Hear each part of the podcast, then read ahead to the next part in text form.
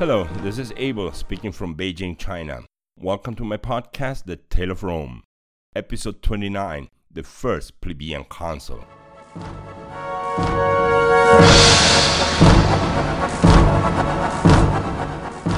We are in the year 368 BC. A young man of high stature named Lucius Sextus Lateranus dismounted from his horse in front of the Senate building. Three big parchments of paper were rolled under his shoulder. Lucius Sextus Lateranus was a tribune of the plebes. In other words, he was automatically an enemy of 100% of Rome's patricians, and nothing that was in his possession was welcome in the Senate much less three parchments containing laws that would change Rome. When Lucius Sextus Lateranus walked up those stairs, he was conscious that all Rome was staring at him. Three of his projects were about to become laws, and this time, not even Camillus himself would get in the way. The first law ruled that all monies paid in the form of interest became the capital of a debt, and thus the payment of debts would no longer be like a treadmill or a mule tied to a post endlessly turning and grinding grain. The second law forbade any person, patrician or plebeian, to possess more than 300 acres of unused land within the confines of Rome. It also forbade having more than 100 cows or goats using public lands surrounding Rome. The third law, the most important one, said that one of the consuls elected every year in Rome was to be of plebeian origin. Patricians knew they were going to lose, and they sent for Marcus Furius Camillus to save them once more. So, while the deliberations of all that began, secret messengers were sent at full speed towards Camillus's residence. Alright, let's briefly go over to the Latin word of the week. Last week we had the word idem, and this time we're dealing with a word that was really used on a daily basis in ancient Rome. Idem means to, or as well, or to be more precise, ditto. How often do we say ditto instead of me too in our daily conversations? So, the Romans used idem instead. And as a side note, in Latin languages such as Spanish, the word idem is still being used and it still means the same. Now, let's go over to this week's Latin word of the week. This week's Latin word of the week is fuit ilium.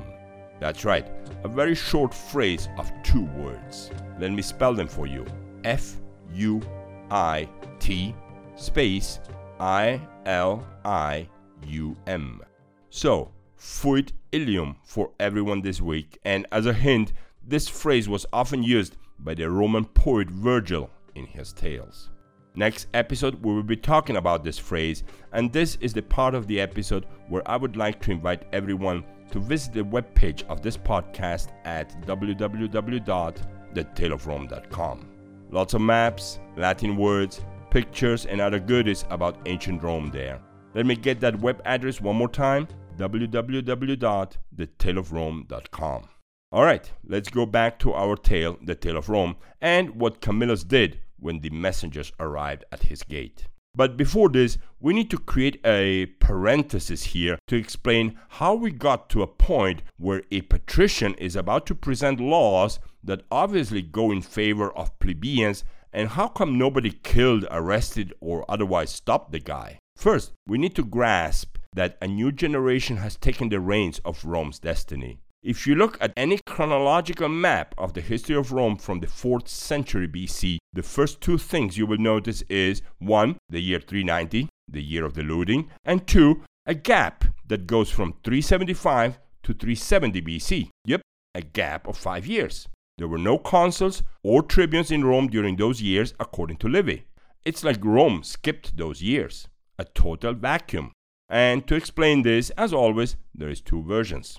On one hand, Livy used those years to reconcile his own dates, that is, the stuff that he has been writing in his first five books, with the reality of what was happening, because now the chronicles were true and impossible to hide, deny, or invent. So he found that his tale was some five years off record. So, a gap. The other version is that here there was a space where certain plebeian tribunes blocked votes in the Roman Senate to the point where they gave a veto to each and every one of the decisions taken by senators. that would include the votes for consuls each year, too.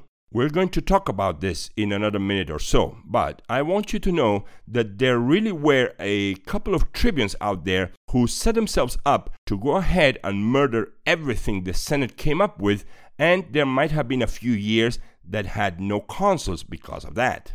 Personally, I doubt that this could have been going on for five years, but that's the official chronology that everyone can see in the history of Rome in any public document, so I'm going to take it as such because, hey, I have no other choice. The new generation that governed the minds and opinions of Rome was very different from the generations that sacked Veii and got sacked later by the Gauls. While some giants from that old generation were still around, the change was felt everywhere. But regardless, Marcus Furius Camillus was still the one Roman guy with the most authority in Rome. Rome still remembered the Gauls with a mix of shame and hatred. And in our family saga, Lucius, now an old man, still commanded the fate of his family and the workshop.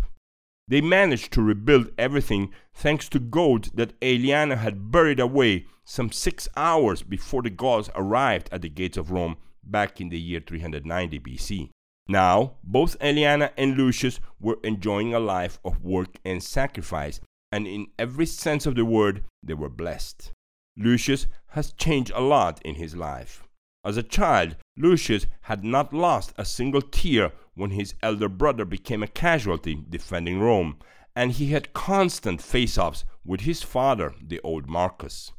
The three boys, all born within one hour, grew, and family became the single most important thing in Lucius's life. Years later, Lucius and Aeliana would have two more sons and then a girl, whom they called Julia in honor of late Aunt Julia, who had suffered so much during her own life.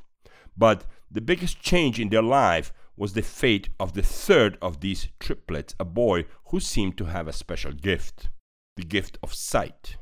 From a very young age, the boy showed an impressive sight, and his talent of aim made Lucius put him in a special school for archers. The school was led by a teacher from the island of Crete.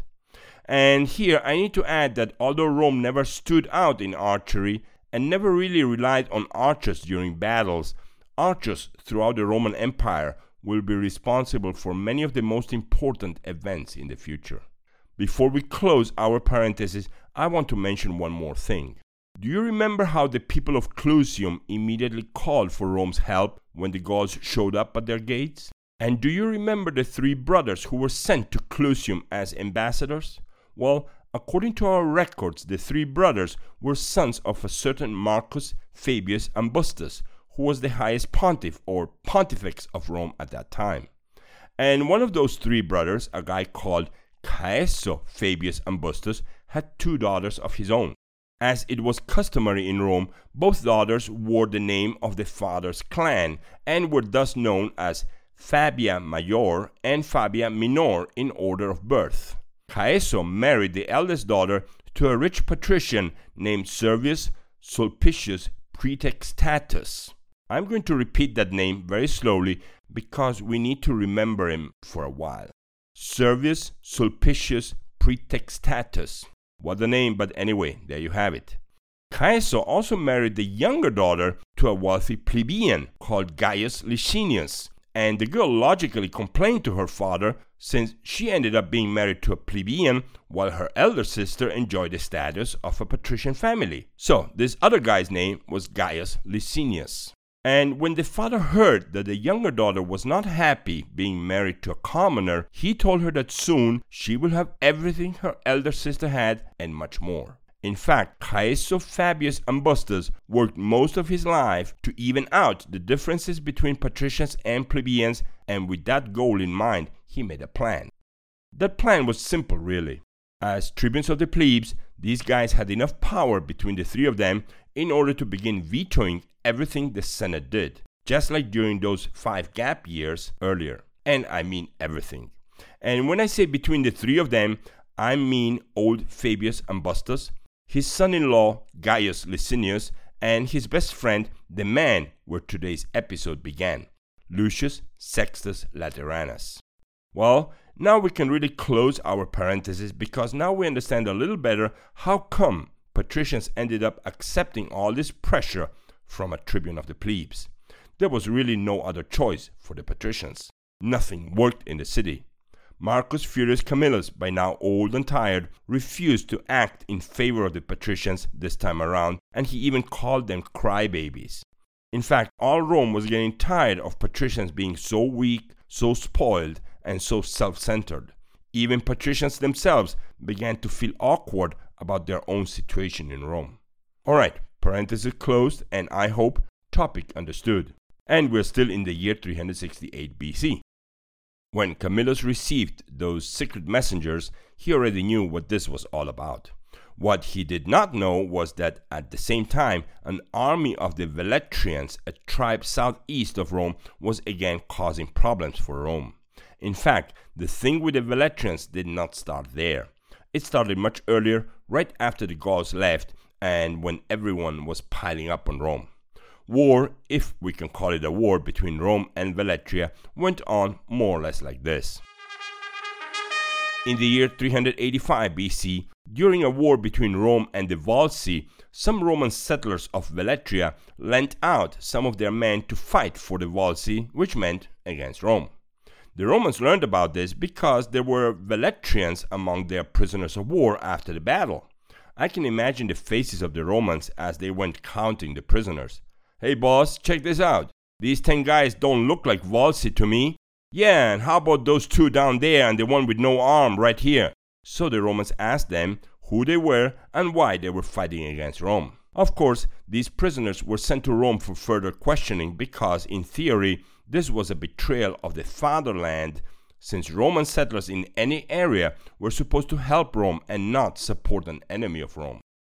A delegation from Veletria arrived in Rome some weeks later to ask for the prisoners to be returned to their villages where they would be judged and punished according to their own laws.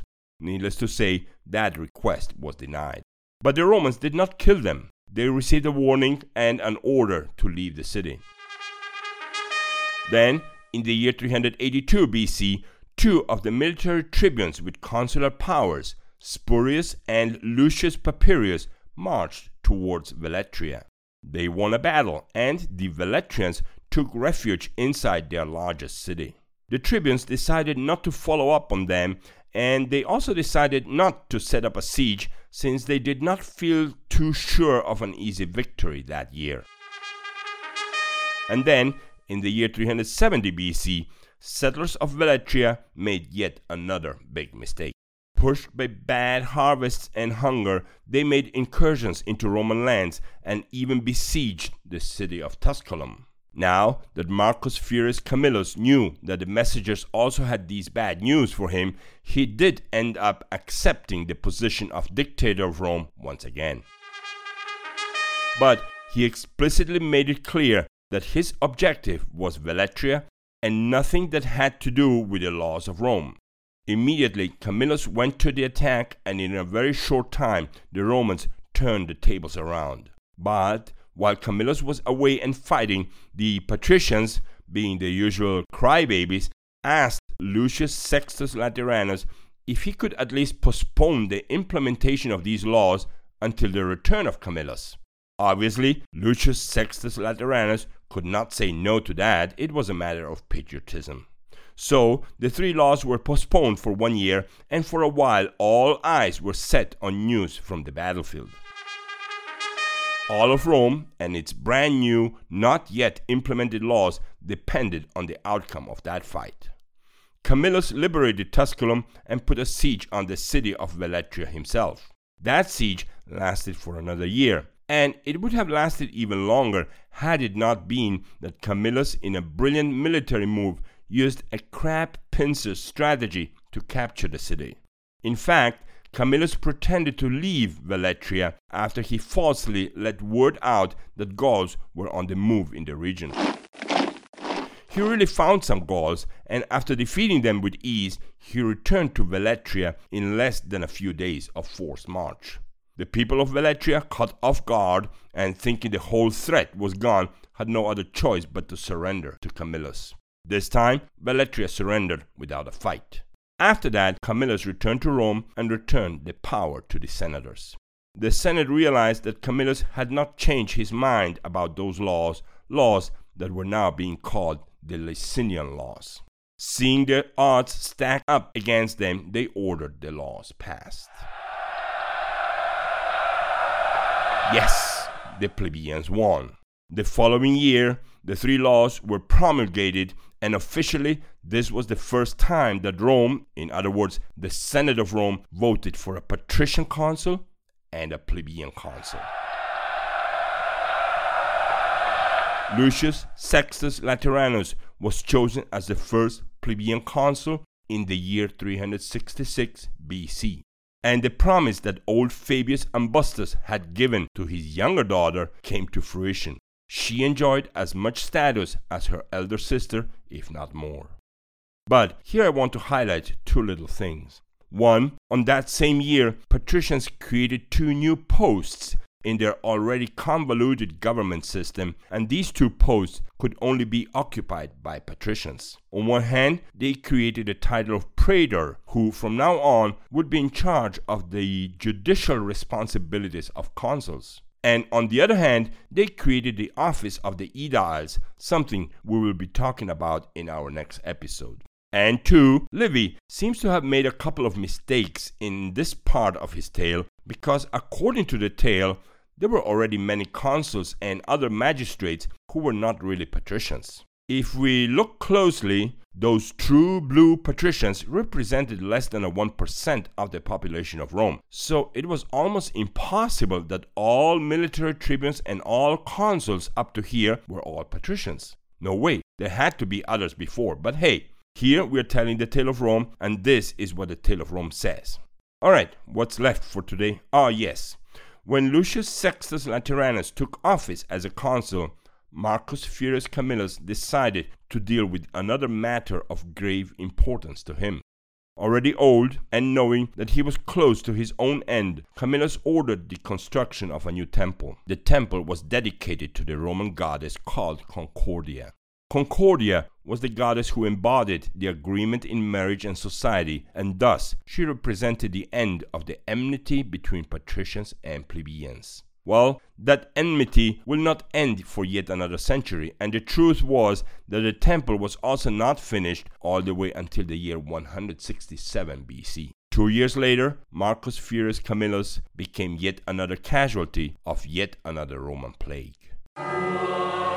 Marcus Furius Camillus died in the year 365 BC, and the people of Rome mourned him for a long, long time as the second founder of Rome. In our family saga, old Lucius could not overcome the news of Camillus' passing, and although Camillus was no longer infallible in Lucius's mind, he also passed away shortly after the death of Camillus. Lucius died a natural death with his left hand held by Aeliana, who loved him for her entire life. Their sons, Lucius, Marcus, Caeso, Publius, and Julia, they were all at the bedside. Only his son Spurius the archer was not there since he was on the island of Crete.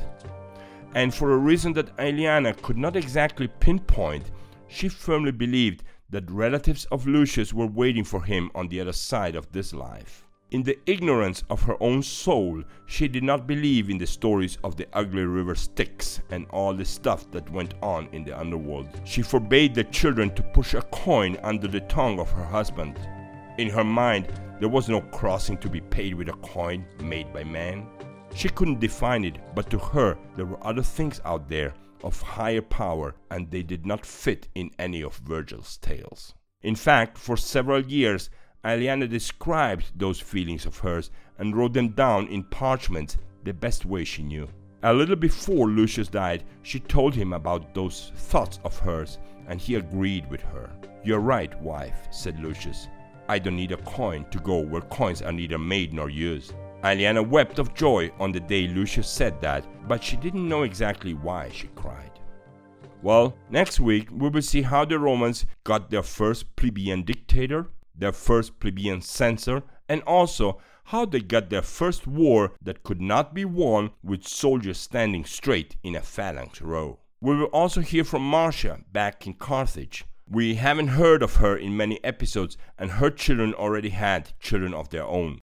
Finally, we will also get to see the consequences of what the Romans just did, creating an illusion of equality between their social classes.